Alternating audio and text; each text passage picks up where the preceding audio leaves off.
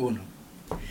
Bienvenidos, distinguidos y distinguidas, a quienes canalizaron ahora mismo y pusieron este canal. en el día de hoy tenemos un filete para entregarles a ustedes. Un amigo, hermano de la comunidad de motocicletas eléctricas que compartimos esa pasión eh, y lo que representa, siempre acompañado de mi, mi wingman Elvis Ramón. Tenemos con nosotros el día de hoy a Fernelis Lebrón. Y ustedes que están allá afuera lo conocen. Sabe que es parte de, de esa red, esa comunidad de Fast Element, que es una comunidad de verdad que aporta bastante a aquellos que buscan una orientación con respecto a los vehículos, ya sea un vehículo tradicional, uno deportivo. Eh, y también tenemos la otra de Driver Show, que se va un poquito, me imagino que a los racing, si no me equivoco. Sí, el Driver Show abarca mucho el contenido ya macro, porque Element se concentra mucho en tecnicismo. Eh, Driver Show lo, lanzamos como un podcast que habla de todo lo que es movilidad. Y ahí tenemos segmentos de clásico, tenemos segmentos para mujeres, tenemos segmentos de aire acondicionado, mecánica, motorsport, todo. Eh, y a, día de hoy tenemos 12 segmentos en ese podcast. De hecho, es el podcast de movilidad número 5 eh, de lo más grande de Latinoamérica. Bueno, entonces el trabajo se está haciendo. se está haciendo eh, eh, a él lo conocen más por esa parte. Lo mencionaste como su nombre, Fernelli, pero de Fat Element el primero, ¿verdad? y de Drive, Driver. Driver Show. De Driver, Show poco que salió así al mercado. Mira, tú sabes que Fernelli, no me gustaría comenzar con una pregunta tan trillada y me voy a ir con una poco peculiar, pero que creo que tiene que ver. Dime que cuando carajito tú agarrabas los carritos y los desarmabas, a ver cómo funcionaba. No solo que yo agarraba los carritos y los desarmaba, te voy a hacer un cuento que poca gente sabe y que tal vez nuestra comunidad no lo sabía. Sí. Eh, cuando yo nací, cada uno de mis hermanos, mi papá le llevó un arreglo de flores a mi mamá con, un objeto a la habitación. El arreglo de flores que llevan los padres siempre cuando nace un niño. Y el arreglo de flores que mi papá llevó tenía un carrito. El arreglo que llevó de flores a la habitación de mi mamá. Curioso. Eh, y coincidencia de la vida, yo soy enfermo con los carros. Y ese era uno de los carritos, el carrito que tiene la regla de flores, con el cual yo me dormía. Y mi mamá y mi papá se, daban cuenta que yo me dormía, o sea, cuando me tenían cargado, cuando el carrito caía al piso. O sea, cuando el carrito caía al piso, esa, la alarma. se fue. eh, y, ese, ese cuento es perísimo porque cuando yo llevé a, mi novia a mi casa, mi papá le hizo el cuento. Le dijo, que tú sabes cómo nosotros nos dimos cuenta que se dormía cuando el carrito se caía. esas son cositas que te digo la verdad, no hay, no hay un momento que yo recuerde desde, o sea, desde que yo tenga conciencia que a mí no me gusta el carros. Eh, y, y al punto tal de que hay gente que desde que me conoce me pregunta cuando me ve y los carros, no me preguntan cómo tú estás, o cómo va el negocio, en qué estás, me un poquito humano, ¿eh? vamos a preguntarle cómo se siente. Y me siento bien porque realmente los carros son parte de mí. Yo, yo, yo me levanto, o sea, desayuno, como y ceno carro y, y me siento cómodo en el paseo como este, porque aquí vamos a hablar de carro. Sí, claro, claro. Eh, estamos tratando también de, de que con esto, eh, quien vaya a adquirir por primera vez un vehículo, claro. tenga cierto conocimiento de qué debe fijarse para la parte de que no sea engañado, como muchos creemos. Eh, tal vez muchos no tienen el acceso a que un mecánico lo acompañe. Claro. Eh, a decir, mira, vamos a ver cuáles son. En estos días tuve una experiencia con una conocida que me habló de una marca en específica y lo, lo primero que dije, no, mira, ten cuidado con esa marca porque tiene un estudio de con lo poquito que conozco, tú sabes, no, no al nivel tuyo. Pero en este mercado uno va viendo eso y ve cómo se comporta X vehículo y uno sabe ya qué referencia darle. Claro. Eh, eso es así, Fernelli. Mira, una de las cosas que nosotros queremos conversar el día de hoy, como Vladia bien decía, es cuál será el aporte que hace el tú conocer un poco la marca que tú quieres adquirir al momento ya sea tu primer vehículo o tú vayas a migrar de una marca que ya te dio tormento o no te dio tormento a otra marca. O sea, ¿qué nosotros debemos de tomar en cuenta para hacer, para hacer esa compra o esa adquisición y ya luego eso nosotros traducirlo al sector que manejamos, que es el sector seguro, en qué te beneficia y en qué no. O sea, cuáles serían los pros y los contras. Eso es una de las cositas que queremos tocar el día de hoy. Tú sabes que al, momento de tú comprar un vehículo, eh, yo digo que eso es una decisión sumamente delicada. La gente a veces se lo toma muy a ligera, como que, ah, voy a comprar un carro porque me gusta, o porque está de moda, o porque está barato o porque el color que tiene me llamó la atención. Eso es, la compra de un vehículo es delicada, porque el vehículo es uno de los artefactos o productos en el cual tú te pasas mucho tiempo de tu vida. Y empezando por ahí, hay que tomarlo en cuenta por un tema de seguridad. Eh, después, después de eso, desde el punto de vista financiero, el mantenimiento de ese vehículo, el seguro de ese vehículo, el consumo de combustible. El seguro del vehículo. El consumo de combustible de ese vehículo. Eh, por dónde yo me puedo meter con ese vehículo, cuáles son los tramos que yo recorro. Todo ese tipo de cosas la gente los obvia en el momento de comprar un vehículo o no, o no lo toma tan en cuenta, pero debería. Y después de todo eso hay que pensar en la postventa o sea, cómo, cómo, cómo esa marca reacciona, cómo reacciona la aseguradora, cómo reacciona el mercado a ese producto que yo estoy comprando. Y después de tú haber tomado eso en cuenta, entonces tú tienes que saber si fue una buena compra o no fue una buena compra. Y entrando en el tema de postventa, que tal vez mucha gente no entienda lo que es la postventa, es ese servicio eh, o ese seguimiento que una marca te puede dar después de que ya tú tienes el vehículo. O sea, cómo te van a tratar cuando tú vayas a un mantenimiento, cómo te van a tratar cuando tú tengas un accidente y tú necesites piezas, cómo te van a tratar cuando tú vayas, porque tan sencillo como el control de la batería, de la batería, la batería del control de la llave, tú la necesitas cambiar, la tienen. Te la van a vender. Entonces ese tipo de cosas son muy importantes y la mayoría de la gente no la, no la toma en cuenta. Eh, y al final se te puede convertir en un dolor de cabeza. Porque si tú tienes un accidente eh, y tú compras tu vehículo muy emocionado y después la pieza no aparece y tú tienes que esperar un año, seis meses, dos años, ya entonces no tiene ningún sentido. Y peor aún si tú estás pagando un, financiamiento de ese vehículo y tú tienes que seguir pagando el financiamiento y está bien. Entonces eso pasa con con frecuencia, no solo en nuestro mercado, pasa en muchos mercados, eh, pero es algo que nosotros queremos y precisamente este espacio, gracias a este espacio podemos conversarlo, porque ustedes eh, con la cara que tienen de, de, aseguradora o más bien de, de corredor, exacto, desde el punto de vista de corredores, eh, y yo con, con, con, la comunidad de Fast Element tenemos muy, muy de cerca. Y es importante que la gente lo sepa. O sea, ese tema ya nosotros no podemos seguir tapándolo, no podemos seguir ocultándolo. Eh, hay que traerlo sobre la mesa y que la gente sepa de que es importante la postventa de un vehículo.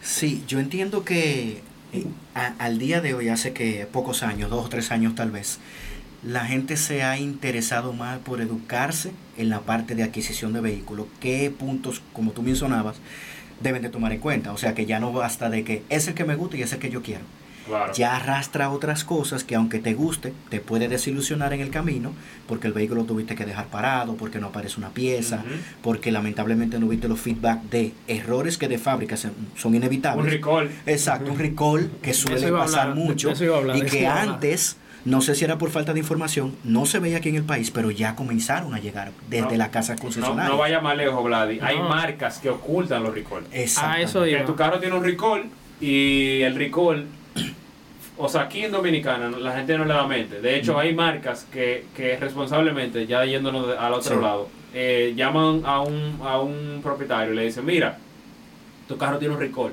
de bolsa de aire, o tiene un recall de cinturón, o de o lo que sea de seguridad. Ah, no, yo no tengo tiempo para eso. O sea, yo no, yo no lo puedo llevar ahora, no tengo, no tengo la oportunidad. Viejo, te están diciendo que de manera gratuita te le van a cambiar a tu carro una pieza que está dando problemas. Pero ojo, ojo ahí, eh, Fernelli, tú lo dijiste, de manera gratuita, no todos lo hacen así. Ah, claro. Porque no todos, no todos, no todos conocen, no todos conocen el término de recall. O sea, no todos saben lo que es un recall. Eh, para eso eh, sería bueno como que tú le des un detalle entre paréntesis eh, breve, que se trata un recall. nosotros aquí en la mesa entendemos el concepto, pero tal vez quienes nos están escuchando no saben a qué se refieren. claro. eso va de la mano con lo que mencionaba Vladimir. El acceso a información hoy en día nos ha brindado a que no solamente nosotros, los usuarios, cuando, va, cuando vamos a hacer el cambio de algún vehículo, nos enfoquemos solamente en Clink Alfa. No, no, porque antes solamente era eso y tú sabes que se pagaba por esa información, pero ya no, ya ahora mismo hay eh, un elemento de información que es más asequible y al ser más asequible podemos traer lo que sí nos importa sobre la mesa y en base a eso tomar la decisión.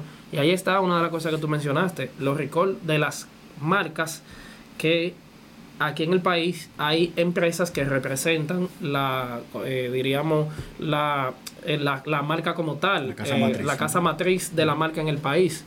Eh, Ferleni, para que por favor le, le, Claro. le dé un toquecito sobre qué es Claro, el mira. recall en, en Un es un llamado que hace el fabricante del vehículo o el representante del vehículo, en, en- en este caso en Dominicana, porque aquí no está el fabricante, pero está el representante de ese fabricante. Exacto. A que se le haga un- una revisión al vehículo y también posiblemente un cambio de piezas. ¿Por qué se cambian esas piezas? Bueno, porque esa pieza se descubrió que tenía un fallo, porque se descubrió que tenía un problema de fabricación, porque se descubrió que había una oportunidad de mejora que eso yo lo conozco bastante bien por, por lo que estudié. Y el fabricante, por algo sencillo, puede llamar un recall. No, no necesariamente un recall tiene que ser algo peligroso.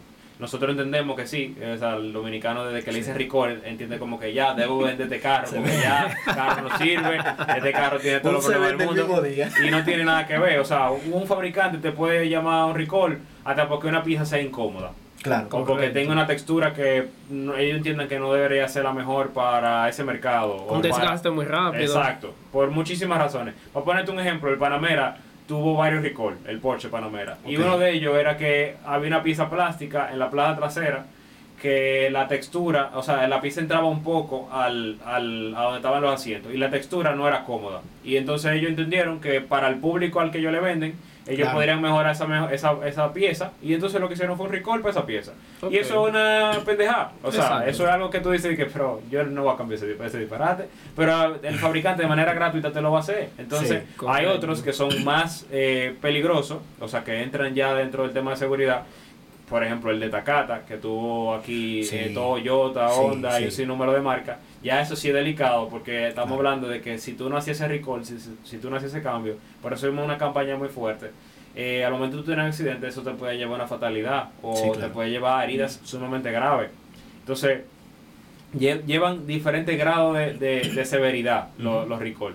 No quiere decir que un recall tiene que ser algo fatal o, o grave, sino que llevan grado de severidad. Puede ser hasta una posible mejora en una, una luz o demás.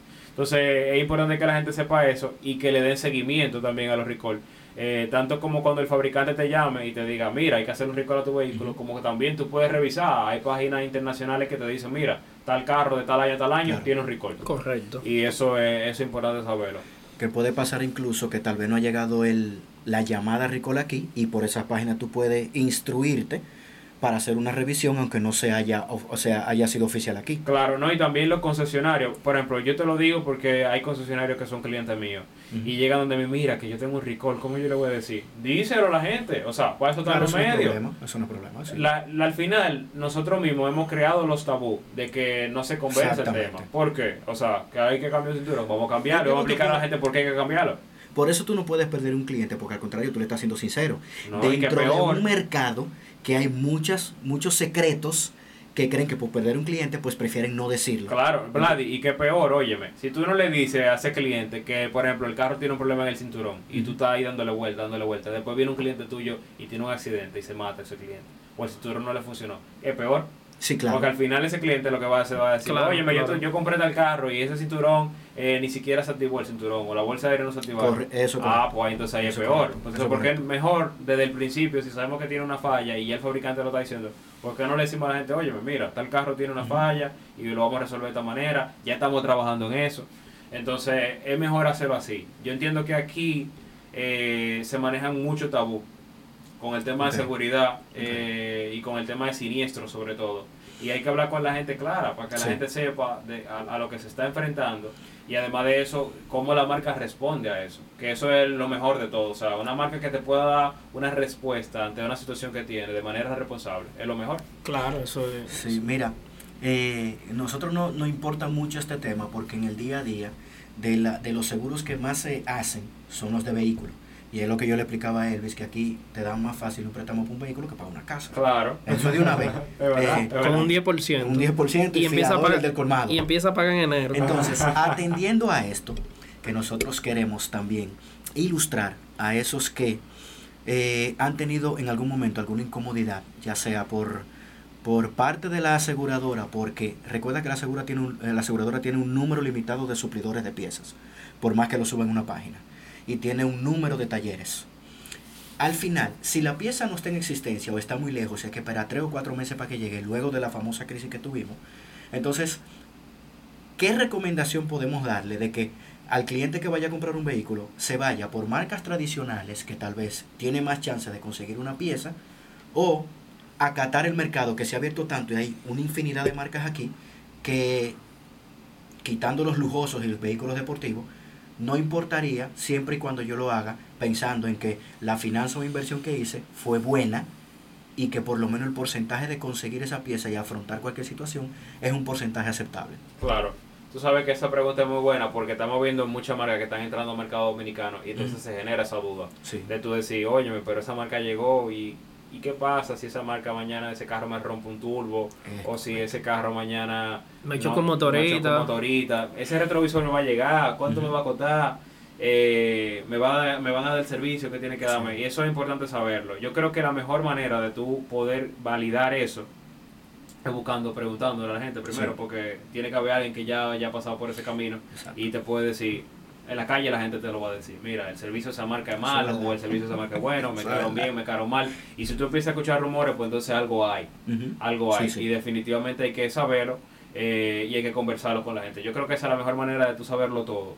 Y después de todo eso, entonces acercarte al concesionario y decirle, óyeme, ¿dónde están los talleres de ustedes? ¿Tienen piezas? ¿No tienen piezas? Enséñamelo, vamos a verlo. Y ellos tienen el deber, o sea, están, tú estás en el derecho y ellos están en el deber Si de mostrártelo. Si pero, quieren. pero al final deberían, o sea, deberían. Yo una de las Sí, cosas que le he dicho a la marca, cliente. claro, porque es un, po- es un posible cliente. Y una de las maneras más rápidas, tú date cuenta, si ellos no te quieren decir, es buscar los centros de servicio.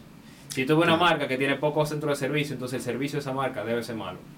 Claro, porque Eh, no cuenta con el respaldo. Y sobre todo si estamos hablando de marca de volumen. Porque la marca de volumen, precisamente por tener volumen, tiene que dar un servicio en volumen. Por ejemplo, tú agarras, eh, voy a mencionar marca, Toyota, Honda, tienen que tener muchos centros de servicio, Por porque tienen muchos productos, porque tienen muchos productos circulando en calle. Y al tener muchos productos circulando en calle, tienen que dar muchos servicios. Eh, y y tú, te, tú te das cuenta que los centros de mantenimiento viven llenos. ¿Por qué viven llenos? Porque hay mucha gente rodando en esos productos. Sí, es- Entonces, es un tema de matemática, porque muchas Sí, veces... Claro, entonces Sí. hay marcas nuevas que han entrado dominicanas y la estrategia que han tomado es tercerizar los servicios. Eso hasta cierto punto es bueno y hasta cierto punto malo. Pero- es bueno porque ya hay una estructura para darle servicio, pero es malo porque tú no sabes cuál va a ser la calidad de esos servicios.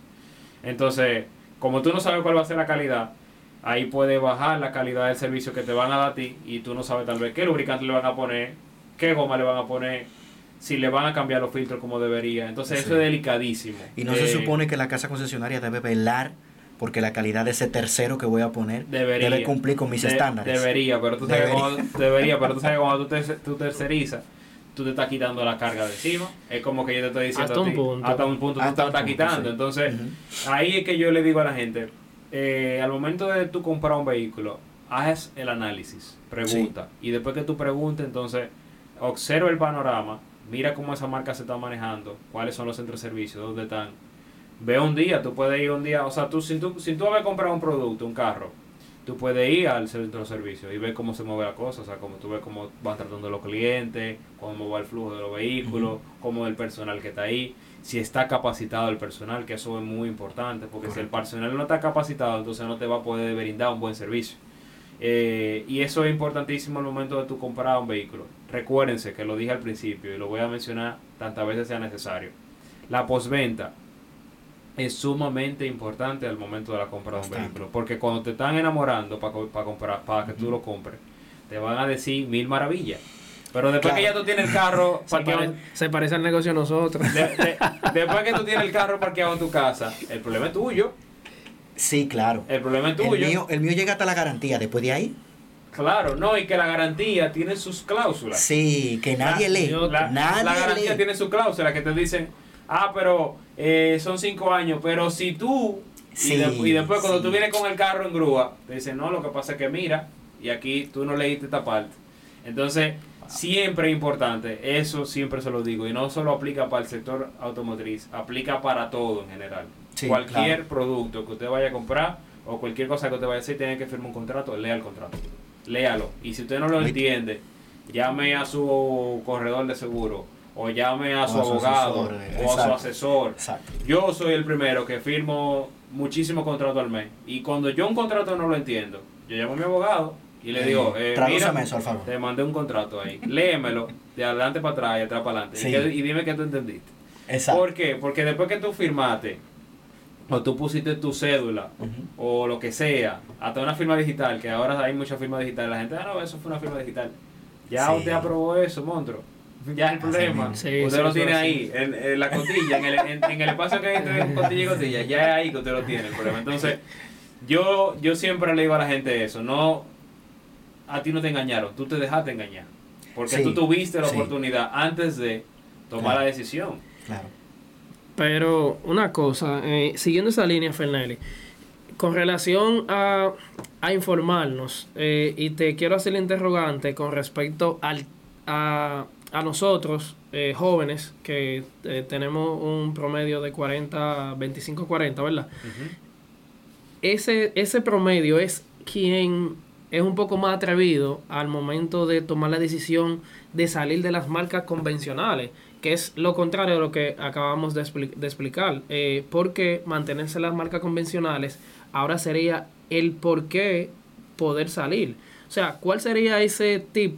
Tú lo mencionaste, pero ¿cuál sería ese detonante que diría, mira, eh, X marca a mí me, me llama por tecnología, por precio, por diseño, por aerodinámica, un sinnúmero de cosas que a mí como joven y yo digo, wow, wow eh, ese vehículo a mí me gusta y creo que puedo tener la capacidad de adquirirlo, pero entonces entra el dilema de lo que nosotros los dominicanos conocemos, y ahí voy, a, como tú dijiste, a mencionar marcas, Honda, Toyota, ya entró, podemos mencionar Hyundai, ya en, el, en, el, en el Aldor, eh, eh, Ford, que son las marcas como, ah, mira, eso yo estoy seguro aquí, de aquí yo no me salgo de este cuadro.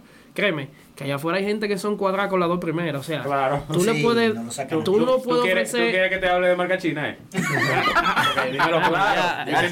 Así no, pero ya, yo- te- Yo soy un tipo abierto. Esa es la preocupación Oye, principal ya, ya. actual. No, yo soy un tipo abierto. Con ahí. el tema de marca china, la gente tiene el tabú de los chinos. Porque dicen, ah, no, que todo lo que hacen en China es malo. Eso es completamente falso. Y Los chinos vamos a calidades, Vamos a desmentir ese mito, empezando por los productos Vamos a de desmontar Apple. eso, exacto. Tú agarras un producto Apple cualquiera y tú dices, ah, pero que son buenísimos, son los mejores. Aunque tú tal vez no seas fanboy de, de, de, de Apple.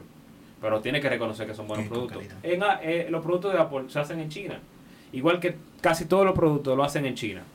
Y entendiendo eso, Un 90% de lo que tenemos aquí. exacto, un hecho. 90%, por- Sí, claro. un 90 de las cosas que tú usas, las hacen en China. Sí. Y entendiendo eso, se puso, se puso en pausa el live, pero ahora volví de nuevo ya. Ok. Ah. Entendiendo eso, que, que, tú, que tú usas la mayoría de los productos de China, los buenos y los que no son tan buenos, entonces los chinos no hacen productos malos. Los chinos hacen el producto en base al mercado que le exige. Y nosotros hemos tenido la dicha en República Dominicana de que los productos que tenemos chinos son de los mejores. O sea, si, Ok. si tú agarras los, los carros chinos que hay aquí, son de la marca top china en fabricación, en calidad, en construcción, en seguridad y demás. O sea, eso por, por ese lado, nosotros estamos eh, con la bendición de tener marcas chinas de muy buena calidad en Dominicana. Hay marcas chinas de carros chinos que no son tan buenos y hay aquí en Dominicana y hay también en la región. Pero la mayoría que están sonando aquí como marca china son muy buenas. O sea, eso para que le dé tranquilidad a, a toda nuestra audiencia. Ahora bien, no quiere decir que porque yo te esté diciendo esto, tú te vas a comprar un carro chino. O tú vas a decir, pues vamos a todo el mundo a comprar un carro chino. Hay que tomar en cuenta quién está representando la, la marca aquí. ¿Qué proyecciones tiene esa casa representante aquí con esa marca?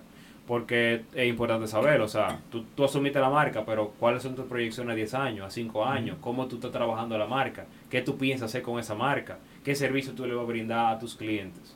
Entonces, no podemos llevarnos de que a una marca llegó a Dominicana y se está vendiendo como pan caliente, pues vamos todo el mundo a comprarla. Porque al final Sí, la no. salvación eh, es, pers- es personal, es individual. sí, individual. Entonces, cuando usted tenga un problema, tú tienes que resolverlo usted. Eh, lo que sí es importante saber e investigar, para tú, saber- para tú saber el sentido general, buscar a nivel global cómo es esa marca. Eh, y, cuál, y cuál es la seguridad de esa marca, cuál es el servicio, quién le brinda las piezas, eh, cómo se están comportando. Una manera tú saberlo es buscando en la región. La mayoría de las marcas que están entrando aquí ya tienen en Perú 6, 7 años. Ya tienen en Colombia Ah, 6 o mira. 7 años. Buen dato. o sea, Entonces, cuando tú... es muy... Claro, entonces cuando tú quieras saber, bueno, escriban a nosotros, escriban a Face Element, que Claro. yo he ayudado a mucha gente. ¿Por qué? Porque nosotros estamos conectados con todos esos países. O sea, yo- todas, las, todas las plataformas que están en esos países son, son aliadas a nosotros. Entonces, ya cuando a- aquí viene a llegar una marca, ya en esos países ya tiene 6 años, ya tiene 7 años. Entonces, en 7 años ya tú sabes si un carro da problemas. Ya Sí, por lo menos claro. alguna pieza se, se En tiene que haber roto. En cinco ya Eh, tú sabes. Exacto, entonces Sí, claro. ya por ahí tú puedes ir, ta- ir tanteando. Respecto a la postventa, con la representación de, de, de la marca en cuanto a pieza, ya ahí es más complicado porque ya es algo muy de territorio. O sea, ya Sí. es que el concesionario que la tiene aquí se, to- se dio a la tarea de decir, le vamos a dar un buen servicio postventa. Que lamentablemente en Dominicana, a nivel general, la mayoría de las marcas no dan un muy buen servicio postventa. Y eso hay que decirlo, hay que ser realista Claro, sí, sí. Hay que ser hay que ser completamente realista. Eh, pero siempre hay una que da mejor servicio que otra. Claro. Y una que yo te puedo mencionar que yo conozco de cerca, que da un muy buen servicio postventa, eh, es British, por ejemplo, de marca china. Y no me están pagando un peso por decir esto, tengo que, y lo- pero soy 100% Estamos claros honesto eso, lo digo. Eh, da un buen servicio y la marca en sentido general es muy buena. ¿Por qué? Porque entra al mercado europeo. No vamos a abundar más de ahí, ya ustedes Mm, sacan sus propias conclusiones. Exacto. Pero hay otras marcas que están en mercado dominicano, eh, China, que están dando un buen servicio y hay otras que están haciendo su trabajo para hacerlo. Hay que entenderlo también, hasta cierto punto son marcas jóvenes que están, o sea, jóvenes en Dominicana, porque no son Sí, jóvenes fuera, pero son Sí. jóvenes en Dominicana. eh, y lo que todo el mundo quiere primero es vender. Pero yo exhorto tanto al que va a comprar como al que está vendiendo a que tenemos que dar un buen servicio. Y al final lo que queremos es tener una muy buena experiencia. Tú no quieres comprar un producto y después decir con la mano en la cabeza, coño, ¿qué fue lo que hice? Ahora tengo un Sí, problema. Y no hay forma de que te devuelvan ese dinero. No hay manera No, de que te y- devuelvan el dinero. y Y, después que el carro está chocado o que el carro está en tu casa, tú tampoco lo puedes vender. Y No, tampoco, no. y tampoco que tampoco esos productos no es que son eh, económicos al 100%, hay unos productos Claro, que tienen claro. unos costos Claro. realmente comparativos Sí, sí, con claro, otros sí. que, que tú dices, no, yo me quedo aquí. Mira, mejor". yo voy a aplicar la vieja confiable como me decía mi papá. Mi papá ha sido un usuario de Apple, precisamente. Voy a, voy a hacer una, voy a siempre a usar Apple como eje. Eh, siempre fue Y no usuario le de están Apple. pagando ni un peso. Exacto, ¿eh? no me están pagando tampoco ni un peso.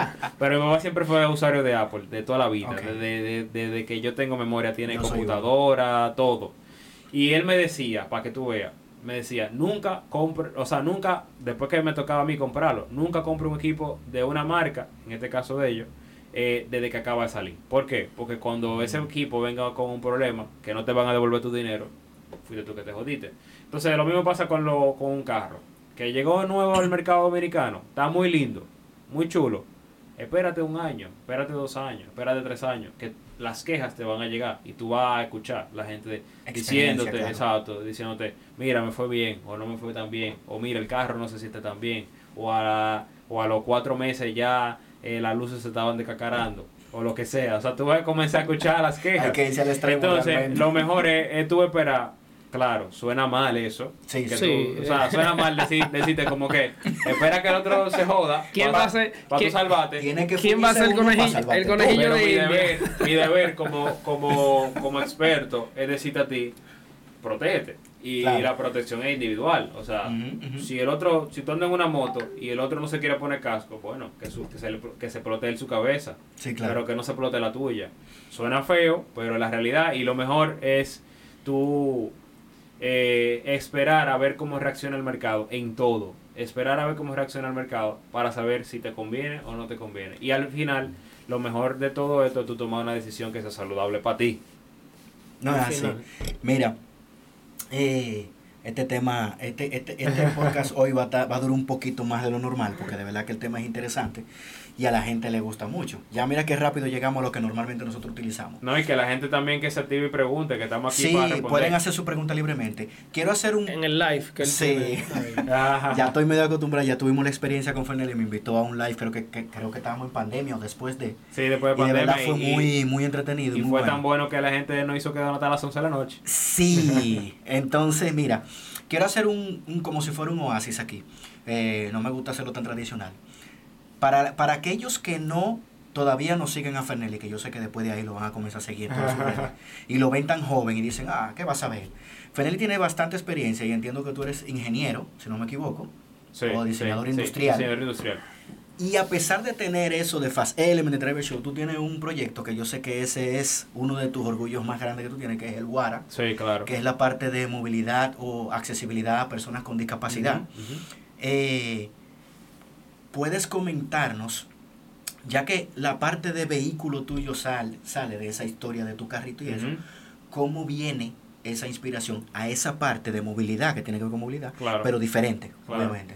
Tú sabes que esa es una pregunta muy interesante y la verdad que mi pasión base son los carros. Pero si algo en sentido general me apasiona, es la ingeniería y la mecánica, cómo funcionan las cosas. Yo soy muy creativo eh, y, y me gusta mucho siempre profundizar en cómo funciona algo. Y hasta, por ejemplo, yo veo algo y si yo no sé cómo eso funciona o yo no o alguien no me lo puede explicar, yo voy a amanecer. Si tengo que Mm. amanecer un mes amaneciendo para saber cómo funciona y cómo se desarrolló y cómo, y cómo, y cómo e- ese producto eh, llegó a ser un producto, yo lo voy a hacer. Porque Importante. siempre he sido muy creativo. Eh, entendiendo eso, que desde niño fui así, y para el que no lo sabe, también lo voy a decir aquí, yo estoy dentro del, dentro del espectro autista, es muy alto, pero, pero estoy dentro del Sí. espectro. Sí, de, de hecho, de, de- de niño tuve que recibir ayuda, eh, Oh. porque yo, yo tenía un, a los, de los 6 años, que fue cuando realmente me lo, me lo, me lo, Diagnosticaron. me lo diagnosticaron, eh, y gracias a mi mamá y papá lo supieron, lo supieron manejar y trabajar. eh, yo tenía déficit de atención, o sea, yo en el colegio era el niño como que no ponía atención, que no, que no se concentraba, porque yo decía que yo no quería estar ahí, o sea, yo no quería estar cogiendo una clase de matemática o de lengua, de lengua española, yo quería estar desarrollando cosas.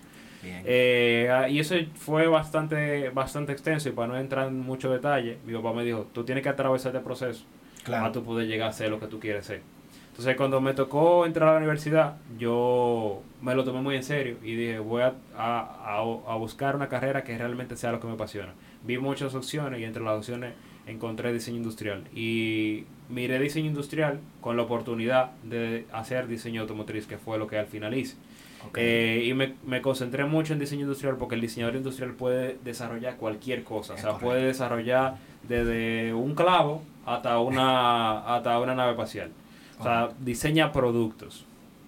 Y eso cuando, cuando me tocó ya entrar en profundidad y decir, ya yo no tengo nada que ver con lo básico, ya yo estoy en donde a, a lo que a mí me gusta. en otro nivel. Eh, exacto, estoy a otro nivel y estoy desarrollándome con lo que me gusta. Eh, fue, fue como mind blowing, o sea, fue ahora que yo voy a romper con lo que realmente a mí me gusta. Y de ahí precisamente nació Guara con mi proyecto de grado, cuando yo, yo soy egresado de INTEC, de diseño industrial. Cuando estoy terminando en INTEC, INTEC hace un acuerdo, o sea, cuando estoy, me voy a graduar con INTEC, INTEC había hecho un acuerdo con el CONADIS, que es la organización dominicana que se encarga de accesibilidad, y le, le encargaban a los, a, los, a, los, pues, a los que iban a ser egresados, a los que estaban de término, hacer un proyecto que fuera para, para discapacidad, para personas con discapacidad, en sentido Ok. general, auditiva, Sí, claro. física y demás. Eh, a mí me tocó discapacidad física y yo cometí el error más grande que puede cometer una persona que es asumir. En, en cualquier Sí, en cualquiera de los pasar, escenarios, sí. lo peor que tú puedes hacer lo peor que tú puedes hacer es asumir. Y yo dije, pero ¿para qué yo voy a trabajar con personas con discapacidad si ellos tienen su silla de ruedas? Grave error, Fernelli. Wow, Eh, fue el- fuerte. El, peor, vez el tú peor- necesitabas ese el peor para- error que pude haber cometido, o uno de los peores errores que pude haber cometido en mi vida, porque después de eso tuve que hacer una campaña de empatía de seis, años, de seis meses con ellos. En esos seis meses yo fui a la playa, dormí con esa persona, tuve que usar silla de ruedas, tuve que ir a restaurantes, tuve que ir a, a si- a situaciones médicas con ellos. Y ahí yo me di cuenta que no era la silla de ruedas una solución, sino que había que buscar una solución más para diferentes problemas que tenían, incluyendo problemas sexuales. Pero como yo Claro. no soy médico, no me iba a involucrar en, el parte. tema Sí, claro, sexual. tiene sentido. Eh, hasta que descubrimos que había una necesidad de turismo, eh, el turismo accesible, que es un, es un renglón de la economía que está creciendo mucho. No me metí porque estaba creciendo mucho, sino porque me di cuenta que había una, una problemática grave eh, de que las personas con discapacidad necesitaban ese turismo accesible y que no había soluciones o había muy pocas. Eh, y en ese, en ese proceso yo duré seis meses más desarrollando, en- eso fue una campaña de empatía de seis meses, entendiéndolo a ellos, seis meses desarrollando. Claro. Estamos hablando ya de un año. Eh, y en ese año nosotros desarrollamos eh, varias soluciones, más de 100 soluciones. Yo tengo una carpeta con 100 soluciones para turismo accesible, hasta llegar a lo que tenemos hoy en día, que es WARA, que es Water Accessible Rider Autonomous. Es el primer vehículo anfibio 100% autónomo para personas con discapacidad. Ese, ayer estaba respondiéndole a alguien que me estaba diciendo como que, ah, tú tienes, tú eres influencer, que sé yo qué, pero no saben lo que hay detrás de todo eso. Exactamente. Eh, desarrollamos este proyecto y hay más de 15 premios, eh, tanto nacionales como o internacionales. sea, ya está, ya Eh, está accesible a las personas que lo quieran. Bueno, sale a final de este año a la venta ya masiva, eh, pero ya está desarrollado un, pre- un prototipo de preproducción. Excelente. Eh, tiene sus patentes internacionales registrados en Estados Unidos y demás. Eh, y lo más interesante de todo eso fue que ganó en 2018 como, como promesa emprendedora e innovadora 2018 a nivel global. Eh, ganamos también una mención Forbes, ganamos en Oh. 2022, Wow. sí, ganamos en 2022 como una de las promesas a la economía naranja eh, en una edición que genera el Banco Popular. Y ahí nosotros estábamos seleccionados entre esas promesas de economía naranja, entre empresas grandísimas, valoradas en, en, en cientos, de, en cientos sí. de millones de dólares. Eh, y, y se me quiebra la voz ahora diciéndotelo porque ese, pro- ese proyecto me retó a mí tanto en lo empresarial como en lo personal. Me imagino. Eh, y me, me tocó una fibra muy, muy interna que yo tenía, que era la fibra de aportar a, a- a- la humanidad, aportar socialmente. Y, y yo, yo digo, o sea, tú no haces nada con tú desarrollar lo que te genera mucho dinero si tú no le estás cambiando la vida a alguien. Entonces, Eso es así. yo siempre dije desde muy niño, yo tengo que hacer algo que le cambie la vida a las personas. Y en esta etapa de mi vida, que yo podría decirte que es la más feliz, incluso tal vez mañana yo podría tener más dinero o podría tener más bienes, pero esta era- para mí va a ser la más feliz de toda mi vida.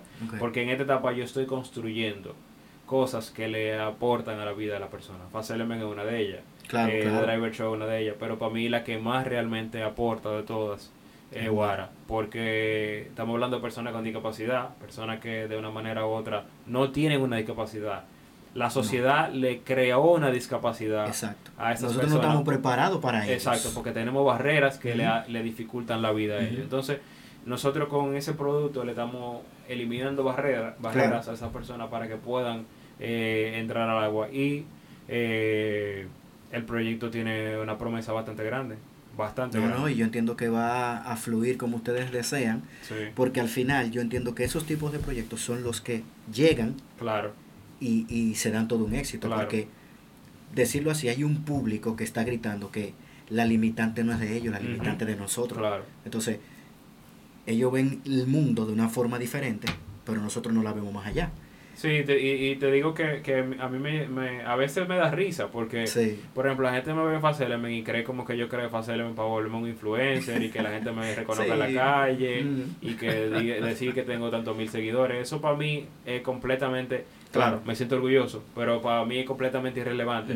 Para mí lo más bonito de Fast Element y de todos los proyectos que yo estoy haciendo es que Impactar. Estoy, esta- exacto, estoy impactando social eh, y además de eso en valor a las personas. Correcto. Y yo no, yo no tengo la necesidad de convertirme en un influencer. Atrás de ese, eh, de esa, de esa pantalla de influencer hay un profesional que, que tiene más méritos que lo que puede significar ser un influencer.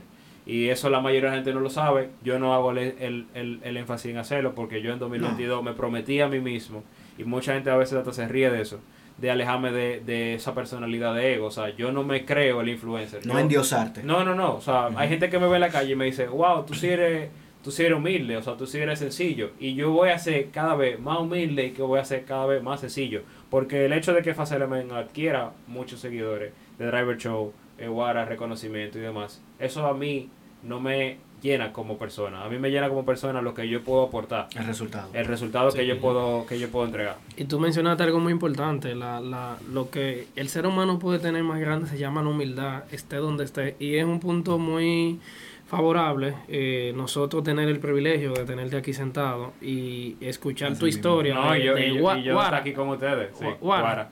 Guara, eh, realmente no conocía qué tan extenso eh, era ya el proyecto, al tú mencionar todos los premios y el acceso que tú has tenido, eh, como bien dijiste, con empresas ya, ya establecidas y de números mucho más grandes económicamente hablando, pero de verdad que mantente así y un placer nosotros haber eh, compartido.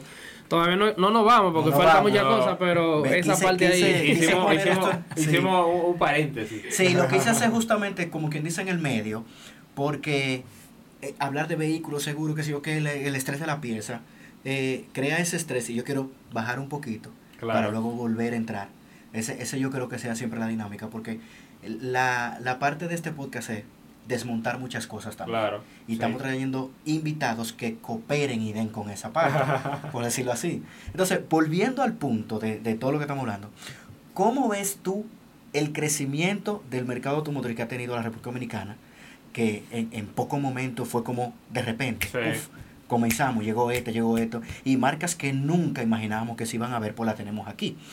Entonces, que también esas marcas... Mira, el, cre- el crecimiento de, de Dominicana en el sector automotriz es hasta preocupante. Preocupante porque Ma- Disculpa que te interrumpa, antes de que tú sigas, tú puedes dárnoslo en números, no eh, porcentualmente. Tú tienes ese dato, como tú manejas esa no, información. exactamente no tengo la cifra ahora para dártela. Eh, yo la tengo, pero no la tengo aquí en Ok, o sea, la tengo, la tengo en No Tú la, force, tú la has force. visto, tú, tú la has visto. tengo en do- la tengo en documento. Pero por eso te digo que en, en, en, en llano es preocupante. ¿Por qué es preocupante?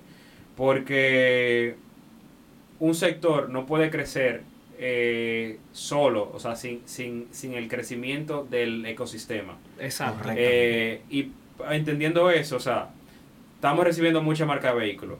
Eh, Todas esas marcas están trayendo vehículos, más los vehículos usados. Sí, Pero no se está creando una infraestructura eh, vial para que eso sea, para que eso se reciba. Por eso nosotros tenemos el tema de los tapones. El sector público no está preparado tampoco. O sea, el transporte público no está preparado para ese volumen de vehículos que estamos recibiendo. Eh, las, la, la movilidad alternativa tampoco está preparada. O sea, estamos hablando de patineta, motocicleta y demás, tampoco están preparadas. Entonces, entendiendo que no, no se ajustó todo eso cuando se debió hacer, entonces nosotros eso se crea un problema. claro. Por eso tuve los tapones, por eso tuve eh, la, el- La la- desorganización. la- la desorganización, la deficiencia en la educación vial, que es sumamente Ay, eh, importante. Ese era un O sea, tema que te iba a tocar. es sumamente importante. Entonces, entendiendo todo eso, y le voy a decir a, a- a la gente que tenemos aquí, pongan la pregunta en una caja, porque si la ponen en el... En Sí, el- se en queda el- ahí van, y y es entonces no, no se la puedo responder. Y como estamos en live, Vamos, no- pónganla no, de no la puedo responder toda. Pero se la vamos a responder al final o más para adelante, pero pónganla en la caja. Entonces, entendiendo eso, eh, se genera un problema. Un problema que se convierte en problema para las autoridades, se convierte en problema para los, los representantes de marca, se convierte en problema para nosotros los clientes. Y la mejor manera de eso atacarlo es atacarlo ahora. Que se lo, se lo dije. Que estamos tarde. Ajá, estamos tarde. eh, siempre se puede hacer el trabajo, pero estamos tarde. ¿Por qué? Porque no se puede parar la importación de vehículos. ¿Por qué? Porque no se puede parar el transporte público. ¿Por qué? Porque no se puede parar el crecimiento de, eh, eh, social y económico que nosotros tenemos. Claro. Y estamos proyectados en República Dominicana como uno de los países con mayores crecimiento de la región. Eh, aunque mucho. nosotros queramos decir que no, económicamente República Dominicana está creciendo en el turismo, en el sector económico, en todo está creciendo. O sea, no, eso no eso no lo podemos no lo podemos tapar, o sea, no se puede no se puede tapar el sol con un dedo. Claro.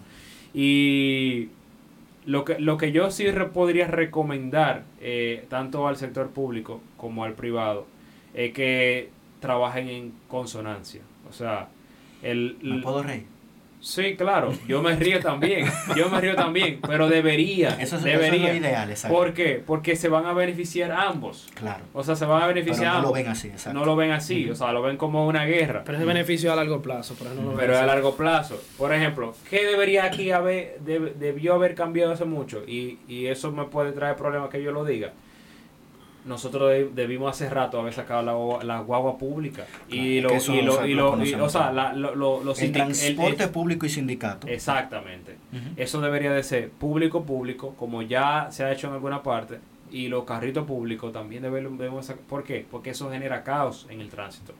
O sea, genera entaponamiento, genera problemas de accidentes, genera problemas eh, entre vehículos público privado. O sea, que un carro público viene bim bam y te le da un fuetazo a un carro, y ya te- eso te genera un problema en el tránsito. Sí, Entonces, el Estado, ¿por qué pasó eso? Porque es como yo digo, si tú haces una fiesta en tu casa y tú haces una fiesta e invitas a 100 gente y vienen de esos 100 que tú invitaste y 10 te arman un lío. Y tú cuando se armó el lío tú no lo resolviste y dejaste que el lío cogiera por ahí. De 10 pasan a 20, Entonces, 30 y se arma el exacto, lío ya completo. llega un momento que de los 100 que tú invitaste ya hay 90 que, que te armaron un lío y ya tú nunca no le puedes poner control. Sí. Entonces, en Dominicana pasó lo mismo.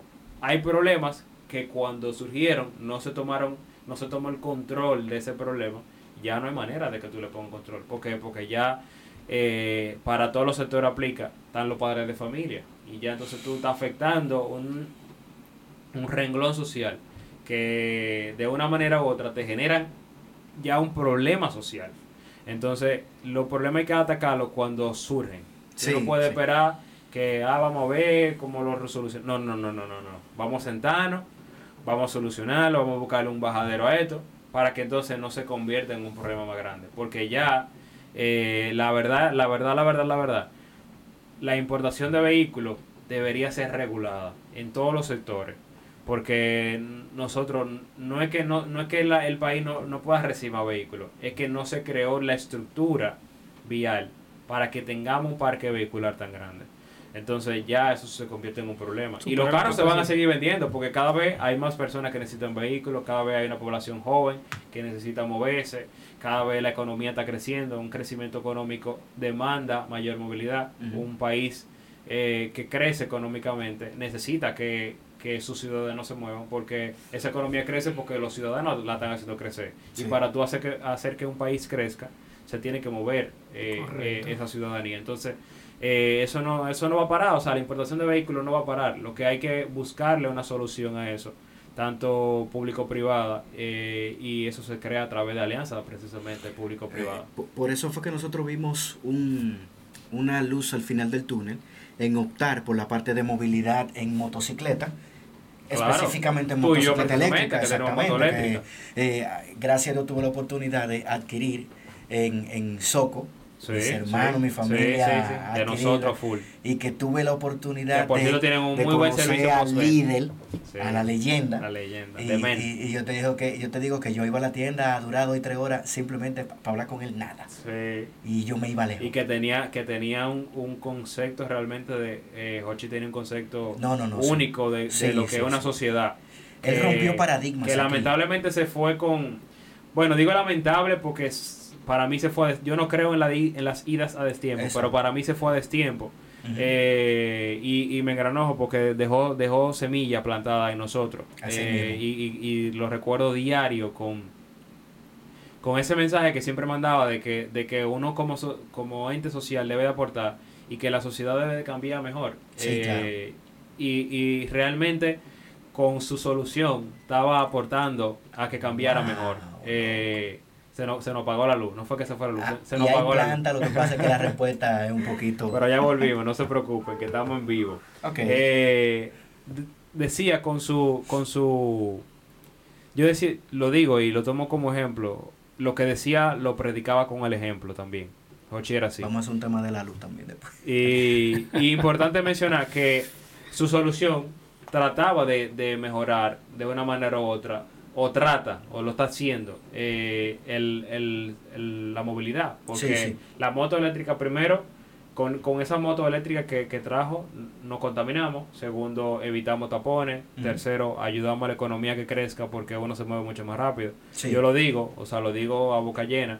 Eh, yo antes podía hacer dos reuniones en la mañana. Yo ahora con mi, con la moto, con mi moto eléctrica, yo puedo hacer cinco. Tres, cuatro, hasta cinco, Yo he hecho claro, cinco claro. reuniones El en tiempo- una mañana. el tiempo de hecho, hoy me la he pasado con la moto y de, fui- literalmente fui a la casa, me bañé y arranqué de nuevo para acá, acá, para acá. con la con la moto porque tú lo haces más rápido y lo Oye. haces más cómodo, incluso seguro. Hoy yo, Sí. cance- hoy yo cancelé una por dije, por eso que me gustan de Sí, mi hoy, motor. hoy- hoy él andaba en la guagua y sufrió las consecuencias Y dije, Eh, pero es lo que te digo, o sea, eh, cu- cuando llegaron ese tipo de motocicletas, que ya hay varias marcas incluso, eh, lo que pensaron fue la comparación. Ah, no, que a mí me gusta eh, la adrenalina, a mí me gusta sentir el brum, brum, brum.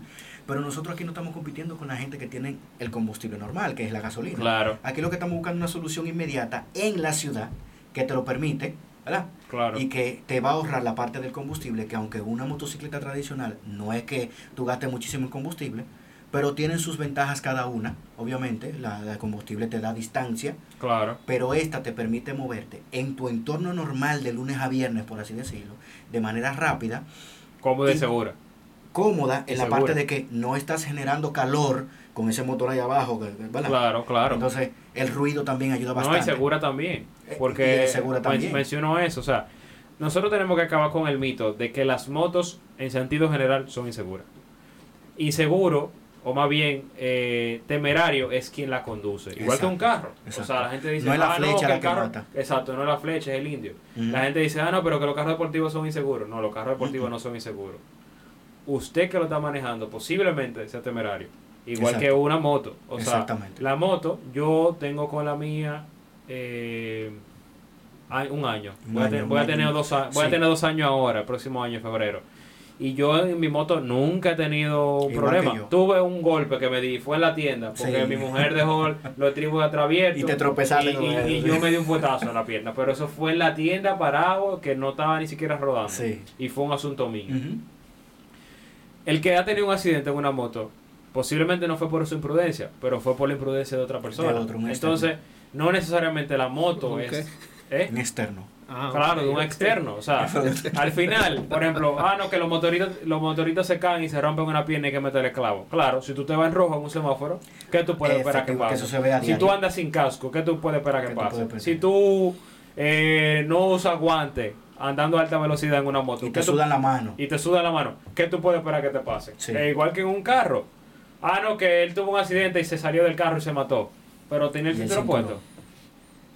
Vamos a preguntarnos eso. Fue muy drástico. ¿Y qué No, no, pasa? no, ¿Qué así, pasa? ¿Qué pasa? que yo, hablar claro. oye, yo soy un tipo que hablo claro. Sí, es No, que no, la, yo la sé, ¿Tú cuestión sé. quieres de que diga, tú es quieres que te diga la verdad? Llámame. Sí, yo te la voy a sí. decir. No, y yo no estoy me de acuerdo importa. con eso. Y tú sabes que a mí, pregunta la gente que a mí me viene diciendo que, que yo peleo mucho y siempre lo repito. Pero es que las cosas se hablan claro.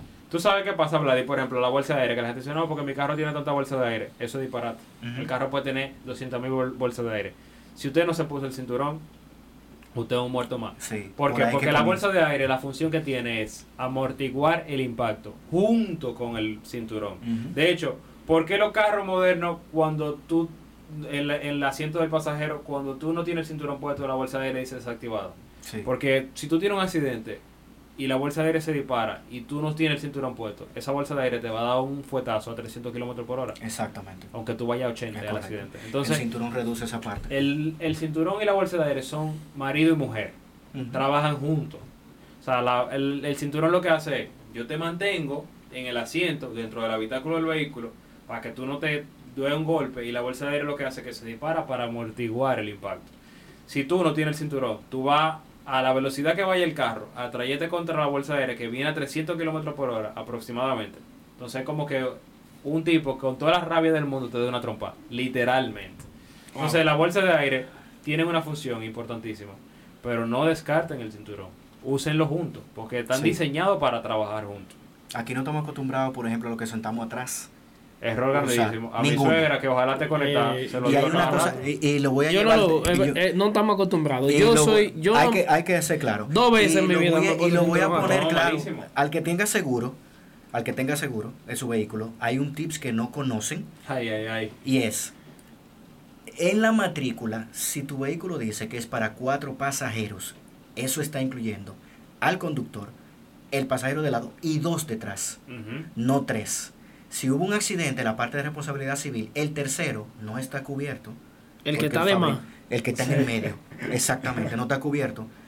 Oigan eso, Entonces, señores, que. atiendan eso- bien que van a tener que sacar de su bolsillo cuando venga la demanda. Cuando uno se va de viaje, uno siempre pone. Es muy raro cuando uno pone dos, dos personas. Es importante revisar cuántas personas dicen que cubre. La matrícula es el, es el, el- el documento Que avala. que indica y avala cómo debe utilizarse el, ve- el vehículo. Bueno, Claro, decirlo. claro, claro, Si yo te digo que un vehículo de seis cilindros y son cuatro pasajeros, por decirte algo, son cuatro pasajeros, aquí le metemos ocho. Ajá.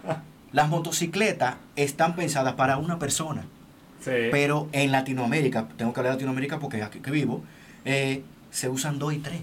Claro. Y a veces y, cuatro. Y a veces cuatro. Y y si tú vas a un seguro de ley, no hay daño al conductor ni hay daño al pasajero. Eso es Daños yo, te pregunto, ahora que tú hablas de eso de motocicleta, por ejemplo, eh, nosotros que, y mira que hasta me raco así porque me, da vaina preguntar, nosotros que andamos con, con, con nuestra pareja en la moto, si uno tiene, Dios no quiera, y no pase nunca, uno tenga, uno tenga un accidente, ¿el seguro cubre la, la, a las dos personas? Mira, yo te No. recomendaría que extiendas a ponerle una póliza de accidentes personales, Ah, ok. porque eso sí lo cubre. Sí, ahí sí. E- Eso sí lo cubre. Y si tú revisas las pólizas de motocicleta de ley, es simplemente para tú responderle a un tercero, cosa que nunca pasa. Porque al final, si el, moto, si el motorista va sin casco, sin luz, en vía contraria, al final hay que pagar al motorista. Y él es que andaba en falta. Sí. Pero oye, ¿por qué que le pagan? Porque la ley lo cubre. No, No. hay una jurisprudencia que Sí, es una lagunita que hay que corregir ahí. Pero también la aseguradora lo hace para proteger a su cliente de que no vayan a tu casa y a que Ah, un lío con claro, 10 motos. Tú no me vas a pagar, no hay problema. Voy a tu casa y te rompo tu carro y ya tú sabes. Sí. Como conocemos Sí, la cultura. sí. Estoy hablando de motorista, no de Sí. motero ni de No. motociclista. Ni de biker. Sabemos No. quiénes caen ahí, exacto. Son cosas completamente son diferentes. cositas que los que chalecos. ustedes tienen que quedarse en sintonía para que sepan, porque son cosas que no salen en la letrica ni siquiera chiquita. Son Mira. cosas que uno aprende. Vladi, eh, me, te confieso que acabo de enterarme de lo de la matrícula. El pasajero de Correcto. más, realmente, eh, como dije ahorita, yo me he puesto el cinturón detrás dos veces, dos veces. En tu vida. Dos veces. ¿no? Arranca, arranca Hay que ahora. hay que ser ponerlo. sincero. Eso dos veces. queremos, eso es lo que queremos. Pero, eh, como conversaba Fernelli más eh, ahorita, mencionaba el tema de que el crecimiento que hemos tenido a nivel automotriz ha sido muy notorio, pero hay algo que también tú lo mencionaste y yo sé que con tus dos programas tú haces énfasis y espero que no dejes de hacerlo, educación vial. Señores, señores, miren, yo sé que a ustedes les va a pasar lo mismo, se lo voy a contar, miren, yo sé que a ustedes les va a pasar lo mismo que a mí me pasa. Cuando yo llego, que yo he durado dos, uno o, o- o dos semanas fuera del país manejando, Ay, yo llego y dije, y digo, voy a manejar tal cual estoy conduciendo aquí. Ajá. Eso se, eso se olvida a las dos horas, porque es que tú dices, pero es que mira, mira, y, y eso te causa un estrés. Por ejemplo, una de las cosas que a mí más eh, yo disfruto de andar en moto, ¿tú sabes qué? Es que todos tus sentidos están conectados. Tú Eso me tienes, iba a decir yo también. tú es tienes verdad. que ir, Y- y se tú supo- tienes que yo ir creo que esa era la línea de él. No, óyeme, óyeme. No, cuando no, muy yo, bien, muy bien. Cuando No. yo, cuando yo estoy estresado o cuando yo tengo estresado no, pues ya yo, ya yo no me estreso, la verdad. Eh, cuando tengo carga de trabajo, yo me voy en la moto, aunque no tenga compromiso. ¿Por qué? Porque es una manera de yo desconectarme de todo. De Porque en el carro, por ejemplo, es la verdad, o sea, cuando estás en el carro, tú estás en el CarPlay, que tiene el celular, que la música, Sí, que esto, que el sí. aire acondicionado, que tú estás cómodo, Sí. tú, estás- tú todavía estás, como estás ahí adentro en esa burbuja, todavía tú tienes tiempo para pensar en todo lo que tú tienes. Pero cuando tú estás en la moto, tú tienes que concentrarte que tienes que frenar, que tienes que acelerar, en que Sí, el carro, que, sí. la que los pies. Entonces, es una manera de tú, de una manera u otra, aterrizar tu mente a que nada más en eso. Eh, eso, tu compañero Geo Blog es uno de los que dice que menciona. Sí, no, él dice, él dice, óyeme, yo, pero coger carretera en moto, en moto no tiene precio, o sea, no es lo mismo. Y de Eso verdad, verdad, sí, eh, eso eh, libera, eso tú vas, tú, todos tus sentidos van, van en una, enfocados en una sola cosa, porque, y, o- y ojo, que la, venta, la ventaja de que tú manejas las dos cosas es que ya tú sabes lo que no puedes hacer, porque tú vas consciente de lo que no debes hacer, porque cuando tú estás en el guía tú dices, mira, yo no puedo hacer Claro. eso. Entonces tú cuando estás en la moto también tienes que cuidar al, al, al, al que va en el vehículo. Claro. Sí. Porque tú sabes, es un tema que se va dando de la mano, pero de verdad que es algo que espero que de aquí a por lo menos 3, 4, 5 años nosotros podamos tener una mejor educación vial, porque eso es terrible. Eh, ¿Tú te quieres dar cuenta cómo la educación vial de nosotros? Cojan para pintura a las 12, entre 12 a 2 de la tarde. A No, cualquier no. hora, a cualquier hora. Hay sitios que no importa la hora, siempre ahí se ve su máxima expresión lo que nos falta. Porque te voy a decir algo, eso, eso incluso se hereda. Sí. La falta de educación vial se hereda porque, por ejemplo, cuando tú eres niño que ve a tu padre echando maldición en el carro y toda la vaina y no deja pasar a nadie, ya tú copias esa parte. Mira, Vi- Villa se conectó hasta aquí, dice, dice Villa, en Perú nos ganan manejando mal. Eso es verdad. Y Colombia, Eh, en Colombia Colombia se maneja malísimo. fuerte, en la. India ni se diga. O sea, no, si ya ahí no hay ley de tránsito. No, no, o sea, no, ahí no, no, no. existe. Es En una India, locura. no, y, eso no existe. Y, y va tan, va- o sea, va tan lejos eh, ese tema de, de, de la India, que la India, como, como lo vean como cultura general Sí, o, sí. o datos o datos o datos que ustedes pueden, que para que lo sepan, es importante saberlo, yo soy enfermo con la cultura general. en la India, como las vacas son sagradas, si tú vas, por ejemplo, y tú tienes un cargo diplomático, te tienen que poner un chofer obligado. Porque si tú matas a una vaca, no hay manera de procesarte legalmente. Y para ello las vacas son sagradas. Tú chocaste una vaca Y es peor que tú chocaste a una gente allá. Ay, mi madre. Entonces, eso es una locura total. o y sea, la vaca andan así Yo te entonces? lo digo porque mi papá tiene amigos que han sido diplomáticos. Sí, y cuando claro. van a la India, le tienen que poner literalmente un chofer. No, porque si aquí alguien choca una vaca, va preso sin averiguar mucho. Y usted, como es diplomático, no lo puede meter preso. O sea Es que no puede manejar aquí. Es fuerte en una ficha que tú Sí, choques una vaca. es complicado. Es ¿Y por qué tú estás complicado. preso? No, eso son cuestiones de cultura. En, la, en la India, un saludo a nuestra gente de Mapa Broker, que son socios de nosotros. Sí. En la India, una vaca es como un motorista de aquí. Hay que cuidarlo. Hay que cuidarlo. sagrados. Hay que cuidarlo. sí. Es mejor tirarte, mejor a la serie y llévate un palo de luz. que Mira, cuidarlo. aprovecho para saludar a la gente de Mapa Broker que están conectados. Están haciendo Sí. un trabajo único. Y están en Miami eh, haciendo un, un trabajo y generación también de contenido de la venta de vehículos en subasta. Eh, Ah, y con ellos, con ellos hicimos una alianza muy buena porque ese, ese, ese renglón también de la economía, de, de la subasta, de compra de vehículos en subasta, hasta cierto punto se había olvidado y se había marginado y al marginarse y olvidarse la gente no tenía información y había mucho tabú y ellos han venido a trabajar ese tema y buscaron de nosotros eh, e- ese aliado para la gener- la generación de contenido y entonces eh, eh, hicimos una alianza Bueno, y estamos generando Cuando quieran muy pasar por aquí, exponer su Sí, punto, no sí, problema. Muy Encantadísimo bueno, nosotros. Muy bueno. Es un Eh, punto muy bueno para miren, nosotros, el tema de seguro y la sí, compra por... Eso, eso podemos, Eso podemos hacer un- eh, la- a, nuestra gente más broker que están aquí conectados. Deberíamos hacer un en vivo un día, porque ellos están en Miami. o- Claro. O, lo traigo, no importa, lo podemos Sí, traer a Dominicana lo- lo y lo podemos sentamos aquí aquí, y podemos hacer un en vivo hablando de asegurar, o sea, asegurar un vehículo eh, que venga de, de fuera, eh, subasta o lo que sea, el sector y ustedes con el con el tema de, de- seguro con ellos. O sea, sería interesantísimo. Siempre que arroja información, nosotros estamos con las puertas abiertas. Yo aquí. siempre sospeché que este capítulo iba a ser fuera de lo normal. Porque eso es lo que queremos, salir de lo normal. Mira, aquí dice alguien, una, y hace una pregunta muy interesante. Dice, Vamos a ver. ¿por qué solo le exigen casco al que va adelante en la moto? Eh, eso está mal, pero Sí. hay que entenderlo desde el punto de vista de- del motero, del, del que anda en moto. Eh, uno no, no puede andar con dos cascos. O sea, de hecho, un casco para cuando tú andas en la moto y ya tú te paras.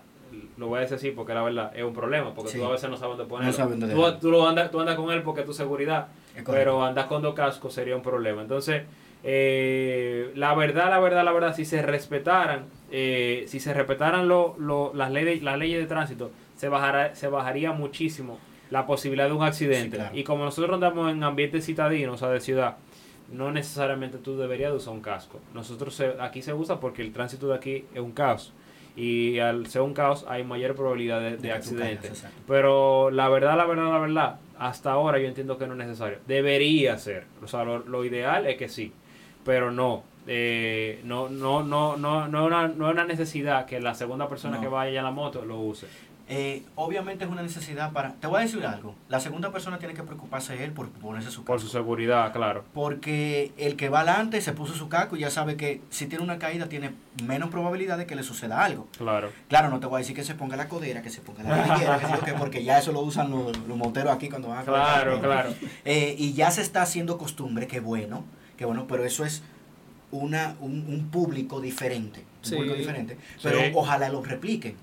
Eh, es lo que te digo, las motocicletas están ideadas supuestamente para una persona. Claro. A menos que sean clasificaciones de motocicletas cruiser que son para viajes largos, que tú puedes incluir otra persona porque la capacidad lo permite. Claro. Un saludo a nuestro amigo Rafael Rafa. Melo, que tiene ese, ese carro. No, Rafa tiene, un- Rafa tiene un barco. Una nave espacial. Un barco con dos ruedas. eh. Hermano, querido. Es grande, grande. Sí. Entonces, eh, realmente, quien tiene que preocuparse, claro, el dueño de la motocicleta puede tener un casco adicional, pero quien tiene que pedirlo es la segunda persona. Claro, claro, claro. Entonces, De- de- así debería. Yo de hecho he visto, esa. por ejemplo, eh, me he topado con moto Uber que tienen un casco para la Al persona. principio lo tenían mucho. Ajá, Al para la persona era- que para la persona que va a montar. Pero no, como no se lo exige la ley, no están obligados No. tampoco a hacerlo. Y se Eh, vuelve un poco y entonces ya tedioso tener un casco, no sabe dónde ponerlo. Claro, claro. A veces incluso eh, me da risa que lo- los motoristas aquí a veces andan con el casco en el codo. Digo, Hay que protegerse el codo. tiene- tiene- Hay que protegerse el codo, no la cabeza. Pero bueno, eso Sí, es, es otro tema. Eh, Tú sabes que, que es importante mencionar que Sí. recientemente se hizo una se hizo un, un llamado del Intran a la regulación, por ejemplo, de las patinetas, de las Yo me motos. pongo y demás. nervioso ¿Por qué? Cuando, cuando hacen esos llamados, porque Ah, a veces creen que están tan- tanteando Sí. a ver cuál la pegan. sí, a ver cuál lo y no pega. han hecho como un estudio Real. Que digan, sí, mira, esta es la situación. Sí, sí. Cogimos de ejemplo esto y estos sitios que Sí. resultó. Sí. Y creo que aquí puede dar.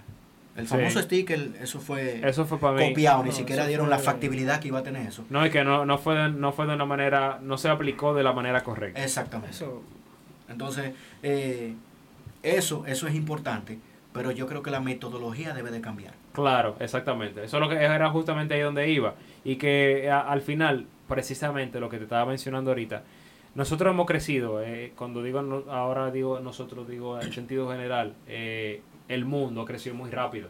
Bastante. O sea, y la movilidad ha, ha- ha crecido rapidísimo. Yo recuerdo que cuando yo, cuando yo era niño, la patineta era un juego. O sea, yo tenía una patineta que me la compraron en 2001. Eh, no era eléctrica, era una patineta de, pie. De- eh, pie y yo, ajá, pie, pie- Pie eléctrica. pie ele- pie eléctrica era. Eh, solo y, motor. y- y esa, y esa patineta yo la usaba para jugar.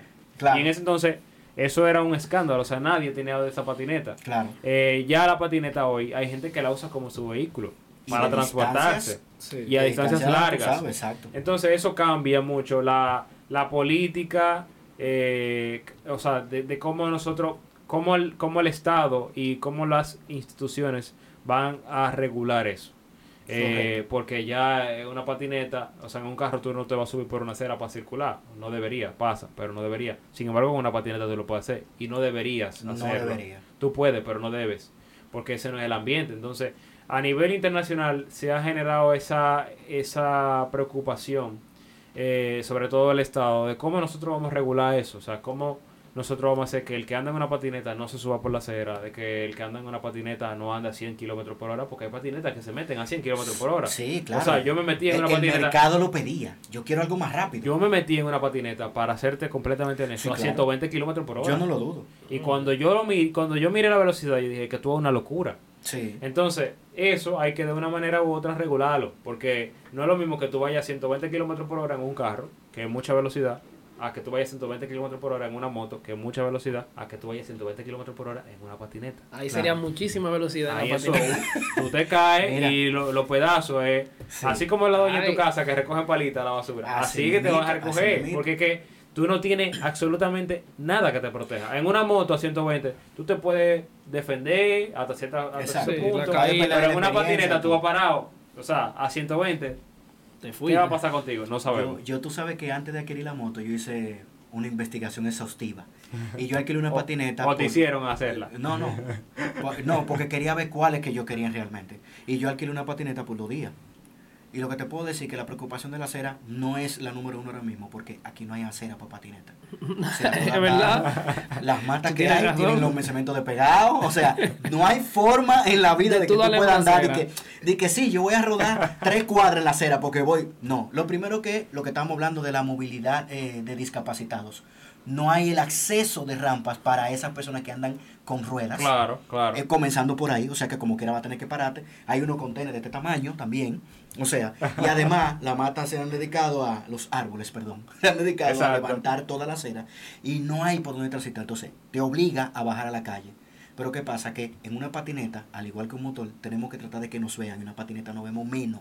Claro, El punto ciego es más amplio. claro, claro. Entonces, eso Ah, nos sí. pone... Mira, ahora, peligro. ahora que tú hablas de punto ciego, Vladi, importantísimo, que me decían el otro día. Yo voy a hacer un video hablando de eso. Yo tengo una lista de videos de más de mil videos, pero... Que algún día se va a hacer Exacto, que van a salir, pero les prometo que hay un video porque me preguntaron el otro día. Técnicas para manejar mejor. Y una de las técnicas para manejar mejor es mirar los retrovisores. Tan sencillo como eso. Yo no puedo manejar sin eso. Yo no puedo manejar No sin retrovisores. El otro día me tocó manejar un carro que no tenía un retrovisor. O sea, había un, había un lado que no tiene retrovisor porque había tenido un accidente ese vehículo. Y yo tuve que hacer malabares. ¿Por qué? Acomodar este. Porque el retrovisor para mí es. Yo te voy a decir que es el 90. No debería, pero para mí es el 90% de la conducción. ¿Por qué? Porque si tú no sabes quién viene detrás de ti, cómo viene y por dónde viene, tú tienes una posibilidad altísima de tener un accidente. Incluso Correcto. para tú evadir un accidente de frente, es importante tú saber que viene detrás. Sí, sí. Porque si tú tienes un carro de este lado y tú te tienes que tirar para allá y tú no lo ves, entonces tú vas a crear un accidente a ese carro y tú te vas a crear un accidente. Entonces la mayoría de las personas no, no, no lo toman en cuenta y tú te das cuenta de eso cuando nosotros como moteros nos damos cuenta y a veces hasta rodando en carro, tú vas circulando y un carro de repente se te mete ese nunca vio el retrovisor. No. Ay, sí, ya, ya No, yo. nunca. Mira, ya yo, después que empecé a utilizar la motocicleta. ¿Tú no entiendes más? eh, no, no, no. Voy. Primero se presenta. Mira, no, me voy a poner así, no, mentira. Eh, estoy utilizando las direccionales, aunque no vea nada en el retrovisor. Yo, Sí. si no, yo era muy. Sí. Realmente, yo decía, si no hay nada, ¿para qué voy a poner las direccionales? Pero ya que estoy del otro lado de la moneda, digo, la tengo que poner por sí, porque a veces nacen, como que nacen, que tú no sabes de dónde que salen. Sí. Ah, pero mira, salió el motorista. Voy, voy a, Pero voy a hacer como que estoy en el realmente- live y me voy a hacer una pregunta y me la voy a contestar. Realmente es En importante. seguro pasa mucho. Eh, ¿Por qué siempre el que choca por detrás tiene la culpa? Y voy a explicar que eso incluso está en la ley de tránsito. Ah, yo lo puedo explicar también. Vale, que tú eres el invitado. No, da- da- dale tu arranque, yo, yo te voy a corroborar. Pero, Lo primero pero es- tiene, tiene mucho que ver por la distancia que tú tienes que mantener del vehículo. Las distancias, en, en lo ideal, que hay que mantener en los vehículos, porque eso te da la posibilidad de reaccionar ante cualquier cosa repentina del de delante. Claro, Y claro. el detrás no te va a dar. Claro. Entonces, por eso es que siempre, aunque el de adelante ya estaba, estaba, estaba viendo el celular, fino de repente, tú tienes que mantener la distancia. Lo que pasa es que lamentablemente en este país, si tú dejas una distancia, se van a meter tres carros. Claro. Entonces la gente defiende, anda jugando basquetbol. Claro, sí. Entonces, claro. ese es el problema. Entonces, profundízalo más porque yo entiendo que tú... No, y que lo que yo lo que yo iba a decir era precisamente eso, pero impor- que es importante mencionar que un vehículo, por más buenos frenos que tenga, te lo digo porque he manejado los carros que tienen los mejores frenos del mundo, Sí, sí. se toman distancia para frenar. Correcto. Entonces, incluyo, incluso también, no solo la distancia, porque el carro puede hacer una frenada excelente, pero tú como persona no tienes una reacción, eh, la mejor reacción. O sea, no todo el mundo reacciona igual. Claro. Hay personas que duran más tiempo para reaccionar a la Correcto. frenada, Claro. hay personas que duran menos tiempo. O la técnica que utiliza. La también. técnica que, tú- que tú utilices, la calzada, qué condición te... O sea, el clima influye mucho. Todo, la goma, Todo, la, buena, qué goma todo. tú tienes. Influyen muchas cosas para que al final yo tenga una frenada eh, excelente. Yo recuerdo, y nunca se me olvida, cuando yo me certifiqué con MG, yo estoy certificado level Sí. 1 de MG, de manejo deportivo. Y en el- la certificación, ellos te ponían diferentes grados de frenada y diferentes distancias. En carro, de, te estoy hablando De AMG, tope eh, en una pista de Fórmula 1 y con la goma nuevecita. Y ahí tú te dabas cuenta de que la reacción tuya cambiaba en base al vehículo que tú estás manejando, en base a la distancia que tú estabas viendo, a la cual tú tenías que frenar. Y al final los instructores te decían, ve, que aunque tú tengas un carro con los mejores frenos, con las mejores gomas, tu reacción cambia. Sí. Y al momento que tu reacción cambia, tú tienes más posibilidad de llevarte a una gente, de, de chocar otro vehículo. Y todo ese tipo de cosas la gente no la contempla. Tú dices, ah, no, yo tengo un carro nuevo del año que tiene goma nueva, que sé yo qué. Eso Ajá. funciona nítido. Y si en ese pedacito de calle había una gravillita, ¿qué va a pasar? No, y ese pie tuyo no está nuevo. El que Exacto. te coge el carro, no el pie Eh, tuyo. exacto. Ni los ojos tuyos. Exacto, O tu reacción. o no todo el mundo sí. tiene la misma reacción para No, frenar. Entonces, siempre es importante mantener una distancia. Que tú quieras manejar un poquito más pegado que, que otra persona, bueno, ya eso va a depender Sí. de ti. Pero siempre es bueno mantener una distancia prudente y mirar los retrovisores que te van a salvar de... A mí me han salvado muchísimo. Mira, O es, sea, a mí me han clavado, a mí se me ha clavado un carro delante que frena, que si yo no le saco, me lo como, Sí, comío. sí. Entonces, ¿qué, qué, te- ¿qué ventaja tú tienes? Si tú miras, si tú miras siempre los retrovisores y tú, sí, ahí está bien. Si tú miras siempre los retrovisores y tú dices, bueno, no viene nadie por ese lado, me puedo meter ahí. Y así no le doy al que está delante. Además, de, dejo una distancia prudente saliéndome para el que viene detrás de mí. Claro. Bueno, pues excelente. Pero eso tú lo puedes hacer cuando tú miras los retrovisores. Mira, eh, te voy a hacer una anécdota rápida de freno y Ah, an- retrovisores. Antes que tú continúes, Vlad, tú tienes ahí un conector de iPhone para conectar a mi celular que se está cargando. Sí, claro. Tú es en vivo, ¿eh? Sí, pónmelo, que está, se está cargando y como No lo voy a editar, estoy no en queda vivo con mi crudito. gente Se va a aquí. quedar. Sí, sí, después de... Mira, te voy a hacer una anécdota de, del freno y retrovisor. Eh, yo antes viajaba mucho en la zona este, específicamente a la romana por el tema de trabajo. Ujú. Y créeme que incluso cada vez que me acuerdo aprendí a guardar el tema de la distancia, número uno. y número dos, a entretenerme menos en carretera, porque yo creía que yo era. Superman. Yo utilizaba, yo utilizaba mucho el conéctalo cel- ahí. Ah, nítido. yo utilizaba Ah, mucho el celular. Ankel, Ankel Tech, allá. Eh, y yo utilizaba mucho el celular manejando eh, en carretera. ¿Qué sucedió? Yo venía eh, en dirección hacia casa, Santo Domingo, y en el puente de, de San Pedro, ese puente lo estaban reparando, porque Ay, ay, había habían unas, eh, eh, se habían hecho uno, unos cráteres, ¿verdad? ajá. Y había muchas personas que realmente no necesitaban frenar tanto, pero frenaban como que había un, un, un policía acotado, como le decimos un buen dominicano, un muro, ¿verdad? Y yo Ah, es otra- es venía, importante que cuando termine voy a decir. yo venía a una velocidad eh, prudente, o sea, 120, 140, no recuerdo bien, eh, andaba en ese promedio. Pero ¿qué pasa? Súper prudente, por encima del límite. Por favor, hagan acotación. Cuando Da diga tu cédula, dime. prudente era, ¿Qué era- prudente es? que era rápido. Lo estoy dejando, estoy dejando. Mira, ¿y qué sucede? Oye, Dios mío. yo, gracias a Dios, ahí me ayudó el, el otro conductor, que de verdad me quise como operar un poquito, ya estaba bajando la, la claridad del día, pa se- pa- para agradecerle, porque si no yo iba a tener un accidente que no se iba, si iba a estar aquí. ¿Qué sucede? Había una guaguita que se, aparte que estaba estartalando, eh, frenó, frenó a cero casi. Cuando yo levanté la mirada, que yo empecé a frenar, yo dije, esto no va a frenar. Entonces, el conductor que venía a mi derecha vio tal vez la reacción y frenó. O sea, yo pude ver rápidamente el Tenía un retrovisor que él frenó y yo pude jalar y volví a frenar y volví a maniobrar lo- los frenos y pude entrar. Claro, claro, caí. dio espacio. Eso- claro, me dio el espacio, pero eso ¿por qué lo me dio que- el espacio? mi- mi Porque yo lo vi en el retrovisor que él, que él, yo, o sea, observé que, que, que él redujo la velocidad porque lo vi en el retrovisor. Si no hubiese visto el retrovisor y yo jalo de una vez, fácilmente me le traigo a él por no estrellarme al que Y me frenó. Claro. Mi, mi- novia le hubiese llamado a eso un, un adulto responsable. Un, ¿Cómo que ella dice? Eh, un adulto un adulto presente. Y yo digo que es un conductor presente. No, es un conductor. Porque Fue, al- fue conductor. al- fue al conductor. fin- al final, Fue un conductor. señores, miren, yo digo, yo, Yo, digo lo vi como conductor por porque ejemplo, quien estaba distraído fui yo. Claro, y cuando levanté la mirada, no Yo digo lo siguiente, hay gente que va manejando y cuando uno está en una escuela, por eso yo digo que la escuela debe, la escuela de manejo deberían de cambiar la metodología de conducción, Sí. porque le dicen a la gente, cuando tú vayas a manejar, maneja en un carril y siempre mantente en ese carril. Eso es real hasta un punto. ¿Por qué?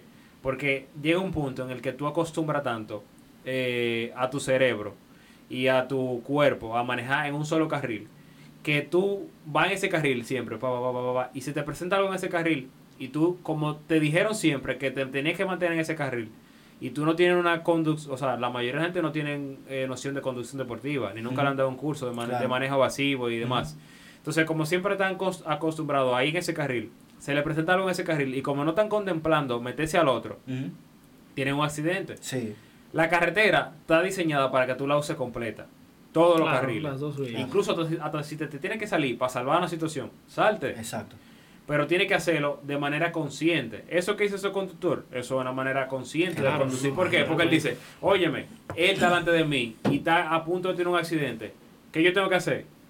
Tratar de protegerlo a él y de protegerme yo. Para Claro. que él no tenga un accidente y yo tampoco. Ujú. ¿Cómo yo lo hago? Sí, Bueno, porque venía muy cerca. Te puedo Claro, decir que venía muy claro. buscando que... Exacto. buscándolo. De hecho, yo, por ejemplo, cuando yo voy conduciendo, yo veo que algo, por eso me gusta mucho Waze, manejar cuando estoy conduciendo en carretera.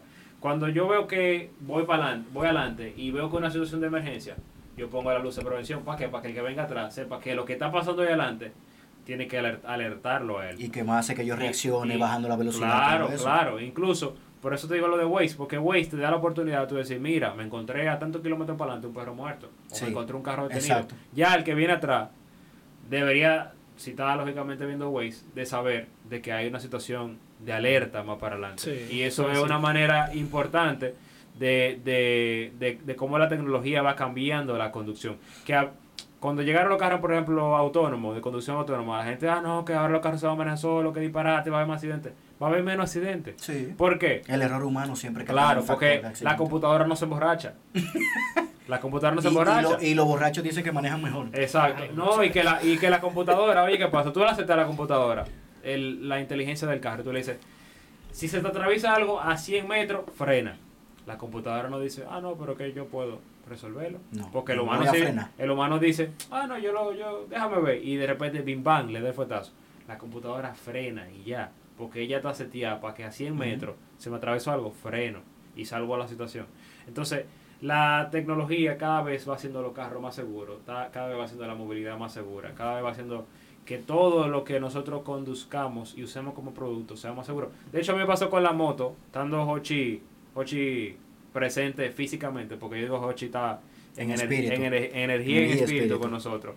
Eh, un día yo llevé la moto a ajustar algo allá y la moto entró en protección. Y yo digo, coño, pero ¿qué es lo que pasa? No, no me deja cenar. Y nada de nada. Hochi le pone el escáner y le sale un código y le dice que, que la moto está en protección por esto, esto y esto. Y cuando Hochi viene y me dice, ¿tú sabes por qué la moto está en protección? Porque apretamos el, el retrovisor y el retrovisor de- dejó el acelerador Wow. presionado.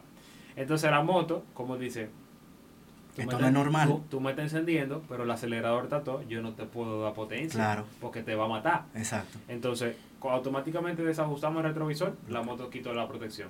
Y eso pasa con todos los vehículos. Sí, los carros modernos, los carros modernos, tú pones un cambio y tú abres la puerta, el carro se pone en parking. Sí. ¿Por qué? Porque Sí. dice el carro, yo no te puedo dejar a ti rodar con la reversa puesta y una Claro. puerta abierta, porque si la puerta está abierta, lo más probable es que tú te afuera o que te vayas a salir. Entonces yo no te puedo dejar que tú te mates.